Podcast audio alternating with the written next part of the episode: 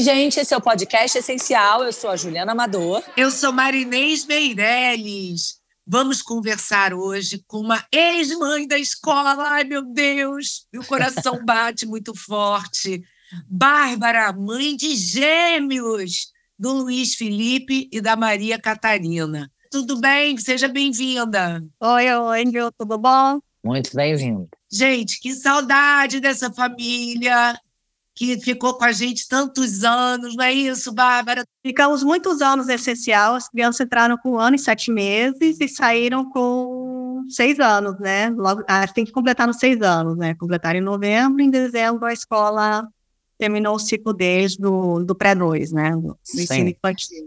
É, Bárbara, a gente quis conversar com você sobre isso, porque eu já passei por isso, eu tenho uma filha mais velha, né, de 10 anos, e eu acho que é muito é, comum essa angústia quando vai se aproximando do fim da educação infantil, e é, a gente tem que buscar uma nova escola, é uma fase né, de muitas mudanças, que é entrar no Fundamental 1, que acaba afetando toda a família. Então, eu queria que você contasse para a gente um pouquinho da sua experiência em dose dupla. Como foi essa busca? Como foi encontrar uma nova escola, vivenciar essa nova adaptação? É, vocês estão falando com a mãe certa, viu? Porque eu sou muito neurótica com isso. Realmente, a busca que a gente fez foi assim. Imagina todas as escolas, né? Eu moro aqui na região do, início da Barra, todas as escolas aqui do início da Barra.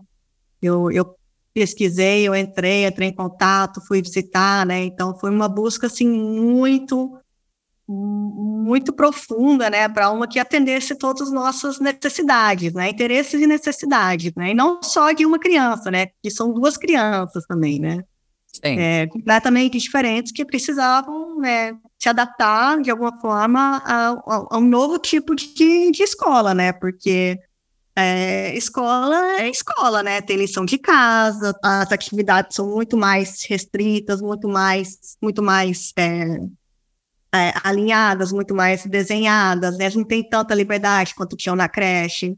Mas, assim, foi, foi uma busca profunda.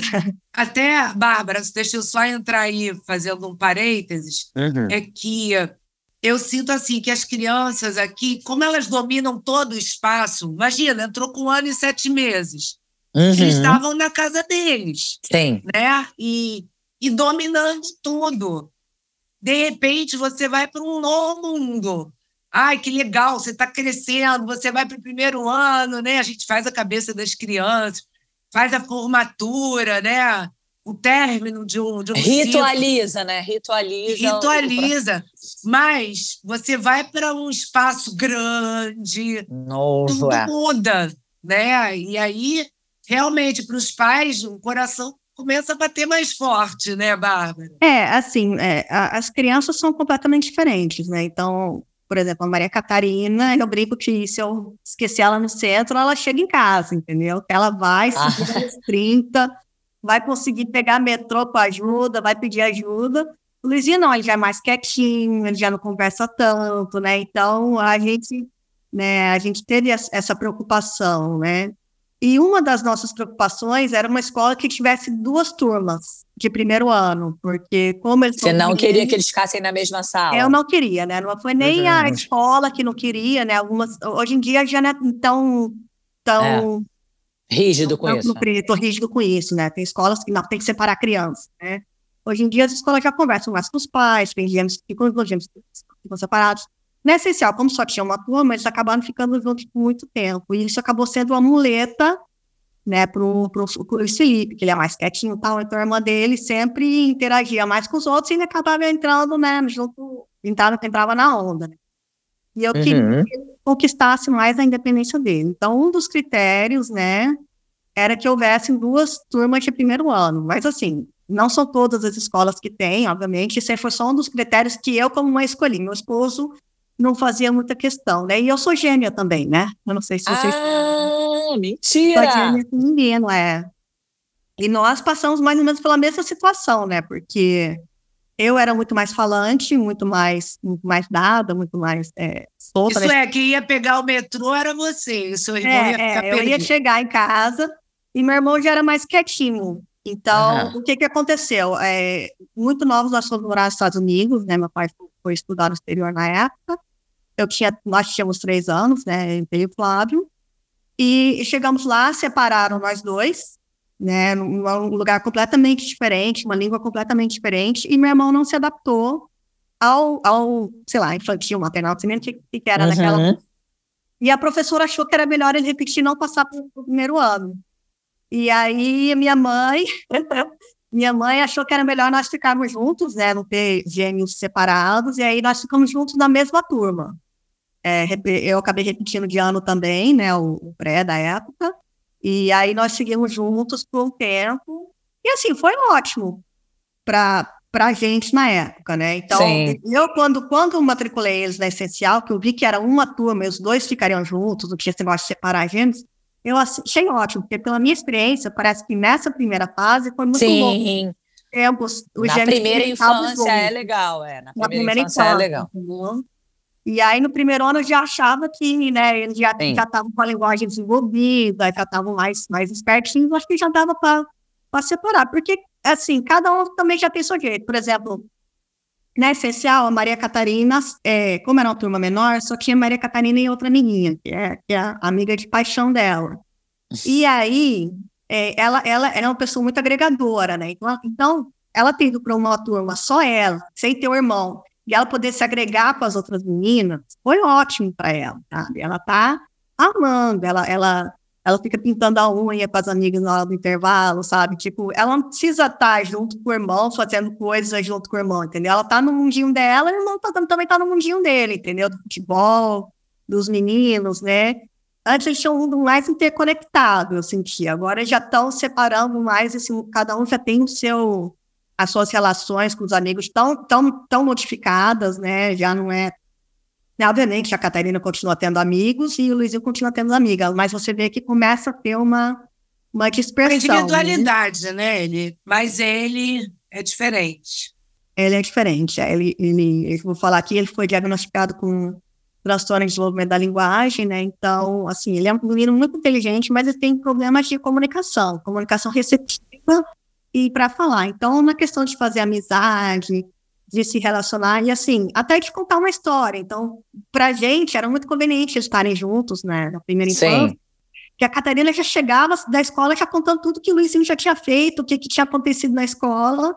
E o Luiz, ele não tem essa capacidade de elaborar é, frases muito complexas, contar uma história muito complexa. Então, né, se, se ela não tivesse ido para a escola, a gente não entendia muito bem o que, que tinha acontecido aquele dia, porque ele não conseguia falar isso. Mas, assim, ele já está bem, já melhorou bastante, né? Então, né, a gente sabe, né, que ele consegue falar sobre o dia dele, né? para a gente também dar um pouco mais de conforto, eles estarem separados. Que bom. Então, e depois a gente pode fazer um episódio sobre esse tema, né, Inês? Sim, sim. Acho que eu, por exemplo, não conhecia isso. Acho é um tema que pode interessar muitas famílias. Com certeza. E, Bárbara, sabe o que eu queria te, te perguntar? É, o período de adaptação deles, porque, é. na verdade, como eles foram com outras crianças aqui da escola, né? Isso já dá é. uma certa segurança, né, para as crianças. É, você eu concorda? mais detalhes dessa, dessa transição. Que você falou que um dos critérios era ter duas turmas. Aí eu ia perguntar isso, essa aí, Inês. A adaptação, se foi com outros amiguinhos. Eu tive muita sorte, né, que eles foram com os outros amiguinhos, né? E... Então toda a turma da educação infantil seguiu junto, mais ou menos. Duas coleguinhas foram para outra escola e Sim. foram três meninos contando com o Luiz e duas meninas contando com a Maria Catarina para essa nova escola. Só que como eu queria separá-los, é o que que acontece. A Catarina ela era muito ligada na amiguinha dela. Então, a minha intenção era deixar o Luizinho continuar turma, né? Porque ele teria muito mais dificuldade de, de criar novos, novos, novas relações dentro da, da sala de aula. E eu deixaria a Catarina sozinha, e aí ela conseguiria construir novas relações com mais facilidade, né? Só que como ela era muito conectada com essa amiguinha, eu pedi para a mãe da amiguinha se ela se importaria da, da amiguinha também ir para a turma da Catarina. E ela super concordou. Então, a Catarina é ficou com a melhor amiguinha dela e o Luiz está com os meninos da outra turma, né? Uhum. Legal. Como eles fazem também aquele ISL, aquela extensão de linguagem, acaba ficando todo mundo junto, que era da, da antiga turma da essencial, acaba todo mundo se encontrando na, no inglês, né? Na extensão uhum. em inglês. Então, isso para mim também foi um conforto, porque eu também não queria que que ela perdesse o contato com os amiguinhos, que ela também é Sim. apaixonada pelos amiguinhos. Sim. E, Bárbara, eu acho também, é, você falou, ah, é um outro formato, claro, né? O fundamental já começa a ser muito mais estruturado. Mas é importante nesse momento, no primeiro ano, que essa transição seja bem suave, senão é muito impactante, sabe, para a criança. A Flor, eu me lembro, a Flor, a minha filha, a mais velha, ela era mais nova, ainda é, né? Mas que ela faz aniversário no corte. Então, ela era, ela era muito, assim, sabe? Tipo, ela não estava interessada em ficar escrevendo, ela queria desenhar, sabe? Ela era. Ela estava ainda, ela tinha cinco, cinco anos, acho, quando começou. Ela fez seis, entendeu? Já no primeiro.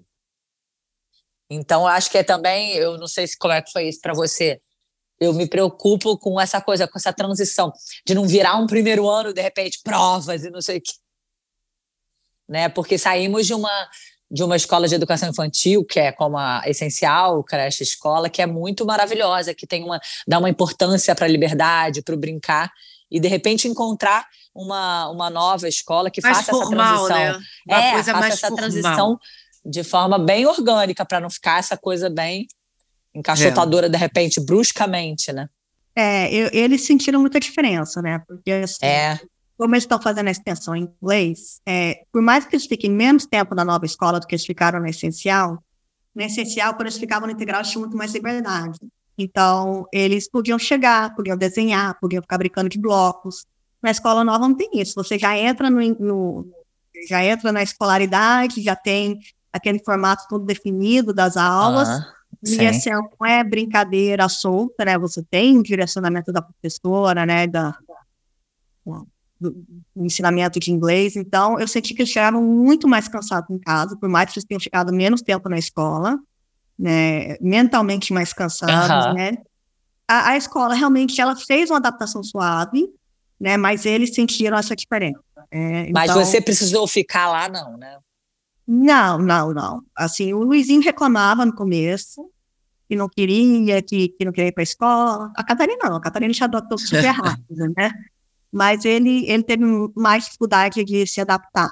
Ele teve mais dificuldade nessa questão de, de inserir, se inserir na rotina, né? De, de ter que fazer as atividades. Hoje eu sinto que ele está mais adaptado que a Maria Catarina, entendeu? Porque, por exemplo, já temos gestão de casa quase, quase todos os dias da semana, né? Começou com dois dias, aí foi aumentando ao longo do ano. Então, o Luizinho, ele já senta já faz, né? Sem muito, sem muita alarde. Ela já enrola mais, quer brincar, quer fazer não sei o quê. Então, eu sinto que ele já conseguiu entrar no, no clima, né? No, no, nesse esquema, Na na rotina, né? na rotina da rotina. escola. E ela, e tanto é que né, já veio o relatório semestral e realmente ela ainda tem muitas conversas paralelas, É Ela questão do foco mesmo, né? É. ela atrapalha muito a professora, né? Então acho que ela não conseguiu ainda entender que, né, você tem aquela rotina e tem que seguir, né? É, a É, professora mas não é, é uma, eu acho que ela também é uma criança, assim, é, que tudo, assim, distrai de repente, sabe? Então, é... Aí eu fico pensando, é, quando você vai crescendo, parece que você vai esquecendo que você ainda é criança, não sei, sabe? E, e eu acho que a- a- essas coisas, essas coisas que a gente faz aqui, que é o momento de brincar, eu me lembro que em sala de aula eu dei muito, muito tempo aula para crianças na alfabetização. Então, se era uma coisa que eu me preocupava muito, era de ter essa criança como criança ainda, entendeu? Sim, muito.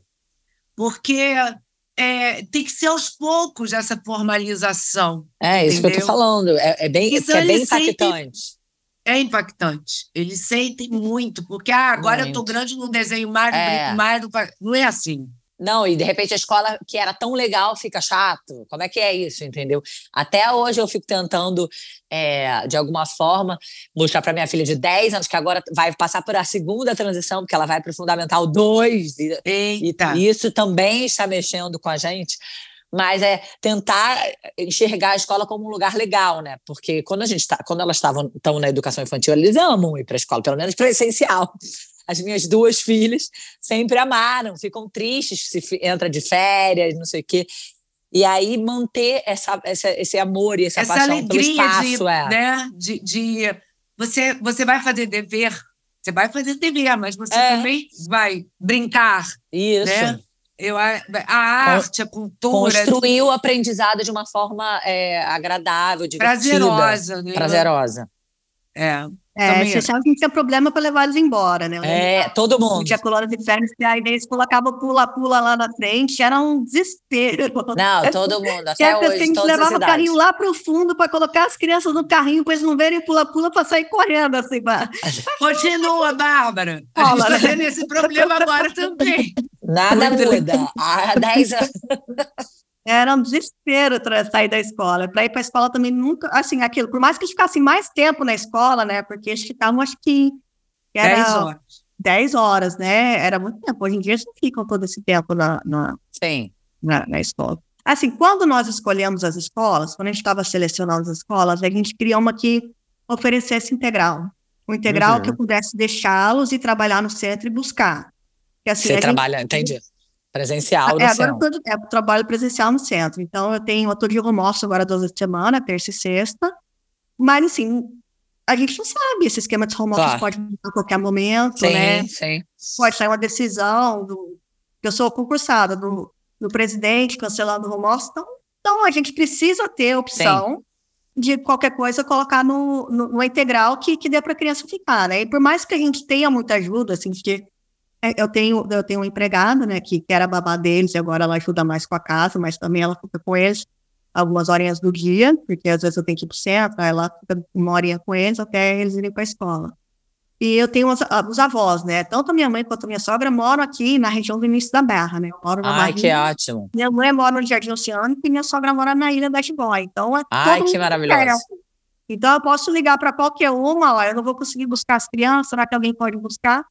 Só que, assim, a gente entende que, a- que a- que a- nossos pais já não estão, né, tão novos, né? Então, eh, eles têm a rotina deles, eles têm, às vezes, os tratamentos que eles precisam fazer médicos, odontológicos e tal, eles não têm essa disponibilidade, né? Então, a gente queria que não ficasse eh, nas costas deles qualquer problema que tivesse né, de, de- da, nossa, da nossa rotina, né? Então a gente queria que a escola nos ajudasse isso, não que os avós nos ajudassem né?